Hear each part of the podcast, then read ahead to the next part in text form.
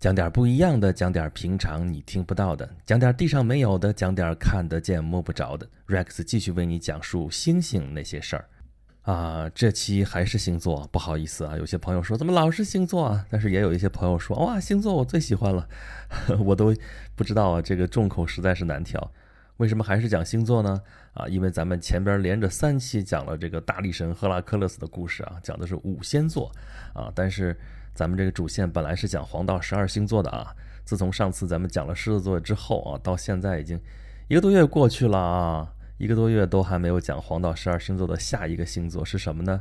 啊，就是都不敢惹，但是大家都在黑的 处女座，我觉得再不讲处女座有点说不过去了啊，而且现在正好到了处女座这个这个生日的这个区间啊，也就是说此时此刻出生的朋友们。啊，或者此时此刻过生日的朋友们就是处女座，那么咱们就聊一聊处女座的这个话题啊。处女座这不是一个标准的称呼啊，在天文学上并没有这个星座，啊这个星座叫做 Virgo 啊。如果中文翻译的话叫侍女座，但其实处女侍女其实是一个意思，就是一个天真烂漫的小姑娘，而且缺少某些经验的小姑娘啊，给人感觉都是一种很美好的一个感觉啊。那为什么大家还在黑处女座呢？我说过啊，咱不懂这个占星啊，咱们不是去给大家说这个星座运势啊什么这些东西，这东西我并不擅长，我就只从这个星座故事上来揣测啊。我觉得可能是因为这个姑娘她既有天真烂漫的一方面，另外也有比较阴沉的一方面啊。为什么会有这样的差别呢？那就是要说咱们这个故事了。这个星座 Virgo 啊，也就是英文里边的 Virgin 啊，的的确确就是处女的意思。呃，先说在天文学上吧，这个星座其实挺大的啊，非常非常大，全天的面积排到第二啊。但是呢，因为第一是谁呢？第一是长蛇座，长蛇座就是咱们前面说过好多次的啊，被那个大力神赫拉克勒斯干掉的九头蛇许德拉啊，他在天上的星座叫长蛇座。但这个长蛇座它就是长的嘛，对吧？但是这个侍女座它是那一大坨搁在那个地方，所以它显得非常的大，啊！但是虽然大，但是确实也没有什么特别亮的星。最亮的星叫角宿一啊，从我们中国古代的这个三月二十八宿体系里边来说，这是角宿啊，角亢低房心尾基，这是东方苍龙里边的啊。这个角呢就是龙的角啊，所以这个位置在这个地方。但除了这几这颗星之外啊，还或者说再除了几颗稍微亮一点的星之外，那么大一片天区里边，其实。没有特别亮的星星，特别显眼、特别耀眼的星星啊，但就是一条啊，人家地就是地方大，这个全天第二大星座啊，这是 Virgo，就是这个侍女座。那么从星座故事上来讲呢，这个姑娘可不简单啊！你看咱们标题了啊，叫被拐跑的春姑娘，她还真的就是春姑娘。在古希腊神话当中，这个姑娘是叫珀尔塞福涅啊，这名字又是很长啊，这个。一贯的这个希腊人的名字就是很长啊，但是既然今天主人公是他，我们就把这个名字说一下啊，珀尔塞福涅啊，有的地方翻译成贝瑟芬尼，这又是读音的问题啊，不解释。呃，但是我想说的不光是中文翻译的一这个这个字儿不一样啊，这个本身在这个希腊语的方言当中说法念出来也不一样，然后再转到罗马里边也不一样。但是，哎，甭管怎么着吧，就是他，而且他这个形象在后来文艺复兴当中是一个。非常著名的一个形象啊，文艺复兴当中的一个代表性的形象。为什么呢？因为他是一个很神奇的一个一个形象。他呢是宙斯的女儿啊，宙斯又是生了一对女儿，这是其中之一。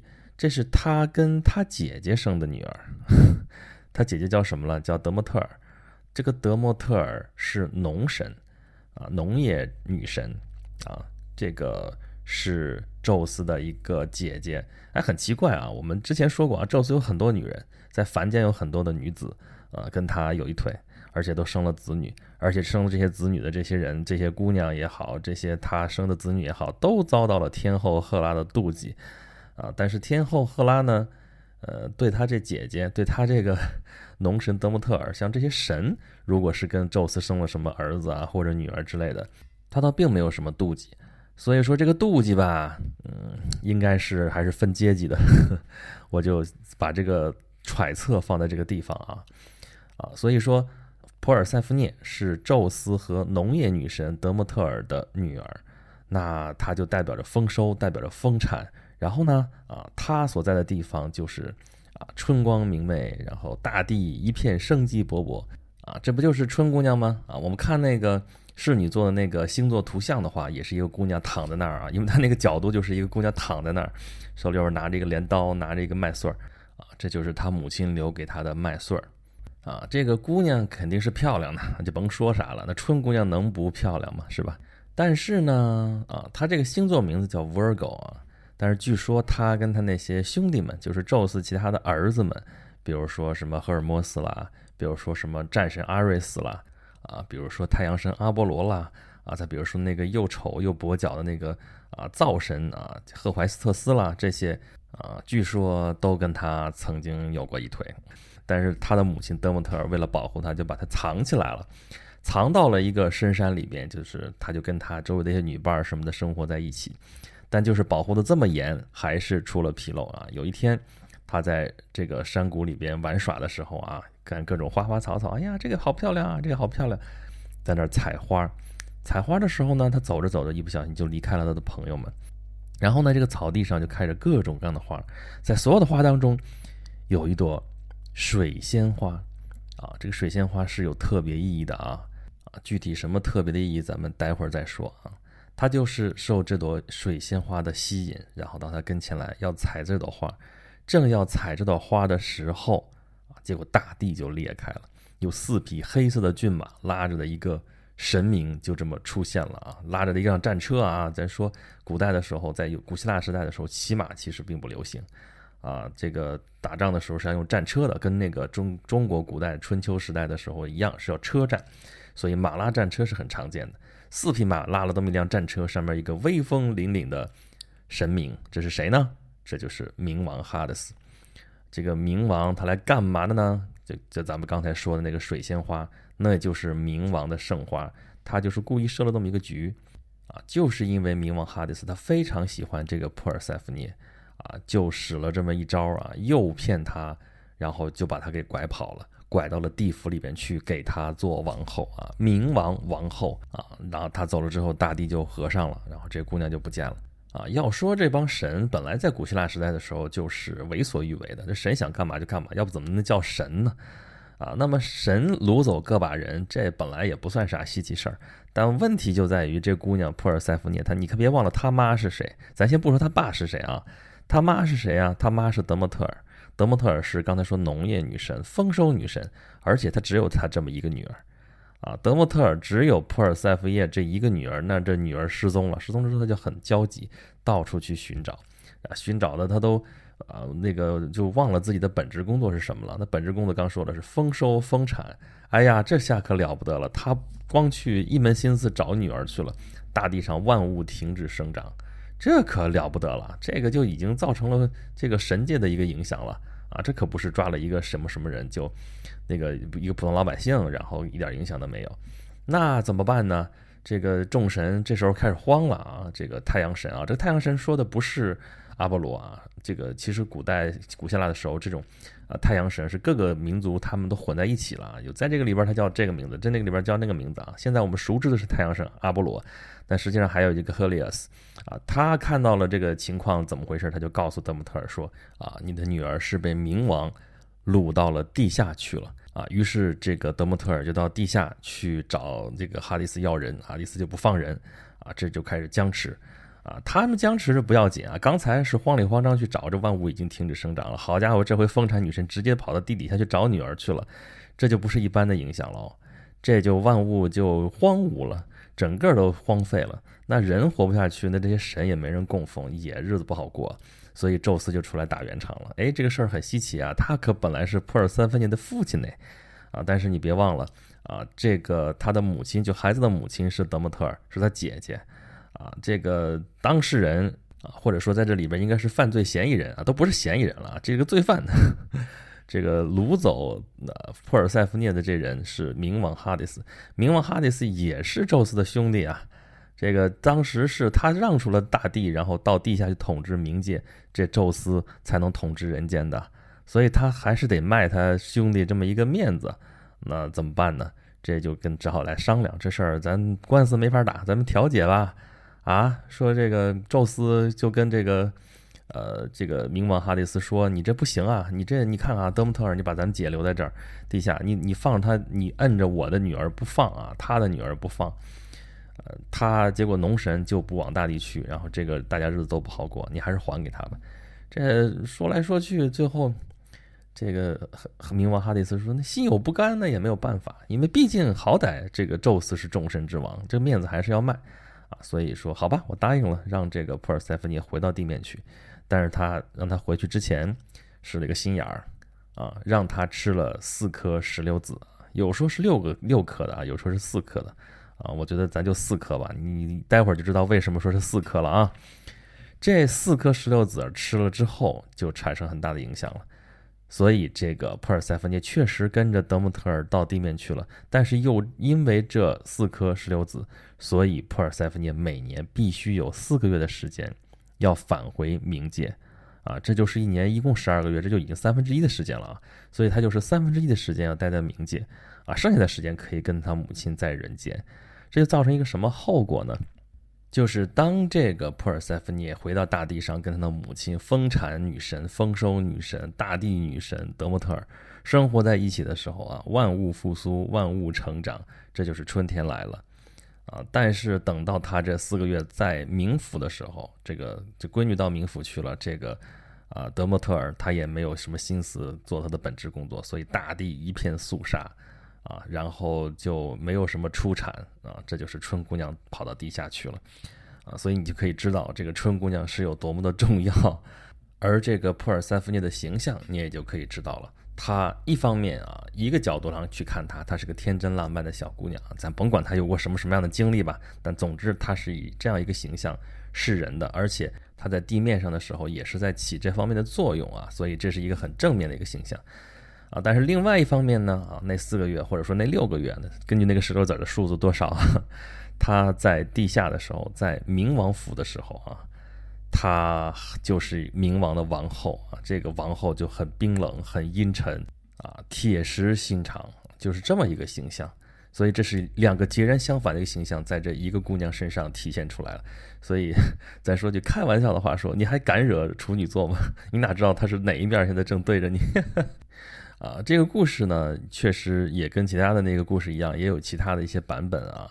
说这姑娘之前不是那么善良啊，是反过来的啊。她原先是地狱里边的一个什么什么女神啊，后来她怎么怎么样，那是另外的版本。咱们只说主流的一个故事，就是我刚才讲到的普尔塞夫涅这样的一个故事。但是有关她的故事其实还没有完，在各个故事当中，零七八碎都跟她有点关系啊。比如说咱们之前讲赫拉克勒斯的时候，还记不记得赫拉克勒斯在办那十二件伟业的时候，第十二件就是到地狱去找那那个三头犬要带回去。啊，但是呢，他在那地方就碰到了他之前的两个朋友，一个是特修斯啊啊，另外一个叫做珀里托俄斯啊，这名字又很拗口，你就知道这是特修斯的朋友啊，同时也是赫拉克勒斯的朋友。他去地狱的时候，发现这俩哥们儿正在地狱里边锁着呢。为什么呢？就是因为这俩哥们儿有点心比天高啊，是不是命比纸薄咱不知道，但是心比天高啊。他们吃了雄心豹子胆，就想过来抢这个冥后普尔塞夫涅。啊，他们之前是说他们要给自己找老婆啊，一定要找宙斯的女儿啊，只娶宙斯的女儿。他们两个已经发誓了啊，所以他们俩去合伙劫夺了咱们之前说过那个大美女海伦啊，就是后来在特洛伊战争当中，啊，就是为她而打的这场仗啊，被那个帕里斯拐跑了那个海伦。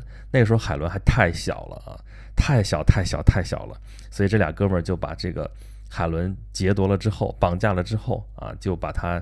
呃，说你还没长大呢，等长大了之后嫁给特修斯啊，这是抓阄决定的啊，抓阄决定的是特修斯，所以说他就交给别人去抚养啊，让那个海伦慢慢长大，等长大了好嫁给他啊。这个后面的故事，海伦咱们之前说过了，讲双子座的时候，他的两个哥哥啊，这个波利丢克斯和卡斯托尔就过来解救他，把海伦给救走了。这是前情提要啊，这前面的故事。但是呢，特修斯和这个帕里托斯他们两个人。本来说好的是给各自找一个美女啊，而且必须是宙斯的女儿做妻子。那抢回来一个，他们俩抓就是特修斯赢了。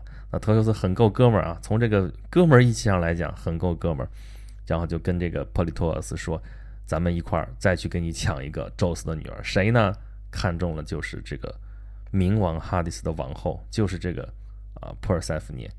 啊，要说这二位的这个胆儿还真是够大的，但是这个事情可就没有那么顺了啊。二位已经是英雄迟暮，这时候年纪已经很大了，而且这个时候命运没有眷顾他的这一旁啊。到了冥王这个地方的地盘之后，到了冥界就被冥王给关起来了，就这属于偷鸡不成蚀把米。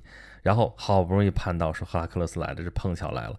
他就把特修斯给解救出来了。等他还想再解救这个珀里托俄斯的时候，时间来不及了，所以他只是把特修斯给救走了啊。而这个珀尔塞福涅后来，就是说你把这个地府搅得那么乱，也没什么好处。他来劝说冥王说，你就让赫拉克勒斯把这个三头犬给带走吧。所以这样三头犬才被赫拉克勒斯带走。这也是这个珀尔塞福涅这个冥后他做的一件事情。而还有另一件事情更有意思，这个事情它是一个宫斗的故事。宫斗就是说。啊，这个珀尔塞福涅啊，他本来没想成为冥后啊，呃，他本来在人间自由自在生活的很好啊，很阳光，很都挺好。他本来也没有想去当这个冥后，但你不想，有人想啊，他不想，有人想，谁呢？有个有个侍女叫做明塔啊，她是冥王哈迪斯的侍女，她一心认为自己就将成为冥后啊啊，就天天心心念念，这是这个属于小女生的一个幻想吧。但是没有料到的是，哈迪斯宁可去抢了一个女人回来，啊，女神啊，不是女人啊，宁可去抢一个女神回来，也不愿意去明塔，所以明塔的这个希望就破灭了啊，所以他就妒忌不已啊，然后就想要害这个珀尔塞福涅，然后到处去宣扬说，他比那个珀尔塞福涅这美丽高贵多了啊，这个哈迪斯一定会回到他身边的，啊，要要把他扫地出门，要怎么去害他，怎么怎么怎么着。那这珀尔塞福涅就体现出来了，说在地府的这个珀尔塞福涅远远不是一个性格单纯的小姑娘啊，这个他就把这个明塔疯狂的踩成了尘土，这这这这话，就你要恨一个人的时候，你你你能怎么样？你就对他不友善啊，有有点力量的时候会怎么样？可能会杀死他，哇，这就已经很过分了，他可直接把明塔给踩成了尘土。但是哈迪斯对他毕竟还是有点感情啊，就出于同情，就让他这个骨灰啊，这时候明塔已经算是被挫骨扬灰了啊，从他的骨灰当中让他长出了一根草，这个草叫什么呢？叫薄荷。哎，薄荷，薄荷，这个英文里边叫什么？叫 mint 啊，就是明塔。所以这个神话从这儿来的。这个薄荷草就是跟这个冥王的侍女有关系，跟这个冥后也有关系。啊，这个角度你已经看到了啊。这个明后，你说他是不是 Virgo，是不是 Virgin？这时候肯定已经不是了啊，他已经是王后了。呃，他的性格也不是那么友善。啊，还有另外一个很著名的故事，就是维纳斯和阿多尼斯的故事。阿多尼斯啊，维纳斯和阿多尼斯，就是我回头要讲一下，就是这个莎士比亚。莎士比亚曾经有一部长诗，写的就是这个维纳斯与阿多尼斯。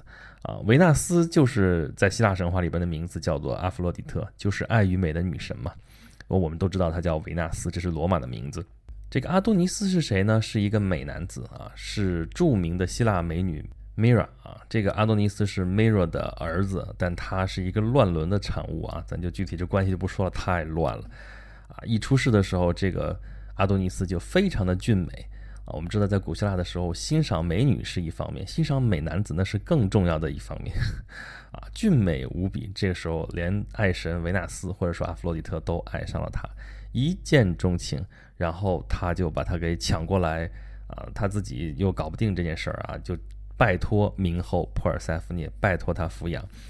啊，这个明后这个时候还带着一个善良的一个心，说啊，这这个孩子很漂亮，然后就把他。养大，但是等阿多尼斯长大的时候，明后有点后悔了，因为他也爱上了他，就舍不得让他离开。那这两个都是女神啊，都是响当当的女神，都很厉害，都是啊，不是主神。那个明后不是主神，但地位也很高。那这两个女神互不相让，怎么办呢？就让宙斯来裁决。宙斯最后就决定说：“阿多尼斯啊，你就也是轮班制。”啊，这个严寒的冬季的时候啊，你就跟普尔塞夫涅在地下居住啊。你看神仙来解决这些问题的时候，通常都是这样一个办法啊。因为这个时候正好普尔塞夫涅也在地下，他本身就在地下，他本身已经是轮班制了啊。从这个冥王和他母亲德姆特尔那儿之间来回轮班。这个阿多尼斯也是这样轮班。这个冬天的时候，他就跟冥后生活在冥界啊，等到春暖花开的时候呢，啊，他就到地面上来跟阿弗洛狄特生活啊。也有的故事里边说是也是四个月，四个月，四个月啊，四个月跟着冥后，四个月跟着维纳斯，也就是阿弗洛狄特，还有四个月他自由支配啊。但是他通常就选了这个维纳斯，也就是阿弗洛狄特啊。那是啊，谁愿意老在地下生活呀？对不对？那个真的是字面意思上的地下生活呀。所以能在阳光明媚的地方，那肯定是在阳光明媚的地方。啊，所以这也是普尔塞福涅曾经掺和过的这样的一件事儿啊。他掺和的事儿还有很多啊。有一个版本说，狄奥尼索斯就是那个酒神，也是他的儿子啊。当然这是其中的一个版本啊。这个酒神后面我们会有一期专门说，因为他也很神奇、很著名啊。他也是凡人的儿子啊，宙斯和凡人的儿子，但是他却有拥有主神的地位啊。这个他的故事也很有意思，咱们回头再讲啊。那么再有跟这个普尔塞福涅有关的事情，就有点不堪了啊。这个她本身是宙斯的女儿啊，宙斯和德姆特尔的女儿。但是宙斯跟他这个女儿还生了一个女儿啊，而且是假扮的这个冥王哈迪斯来跟这个他自己的女儿约会，然后最后生下来的是女儿，叫什么呢？阴谋女神。为什么她是阴谋女神呢？就是因为她跟他见面的时候是要伪装，是要有阴谋才孕育，才生下了这个女神，所以她是阴谋女神。啊，所以这些后面这些碎片的故事，甚至比那个主干的这故事还要多啊！你就知道她这个是侍女座，是普尔塞福涅，然后她本身是一个天真烂漫的小姑娘，被冥王掳到地府去做冥王的王后啊！这本身命运其实挺悲惨的，再加上他妈不是一个普通的妈，他妈一罢工，整个世界就瘫痪了，就万物停止生长了啊！所以她的能量还是很大的，而。啊，我再说一遍，就是处女座的这个性格什么的事情，我并不知道，并不了解啊。如果跟这个星座有一点关系的话，那么就从这个故事里面找，那就是从他这两面不同的、截然相反的这个生活环境和因为这个生活所造就的他们的性格的不同，可能跟这个有点关系吧。我也只能说到这里了，求不黑，好吧，咱们今天这个节目就说到这儿啊。大家如果有什么意见或者建议，欢迎到我的微信公众号“轩辕十四工作室”里边啊来跟我吐槽、跟我聊天儿啊。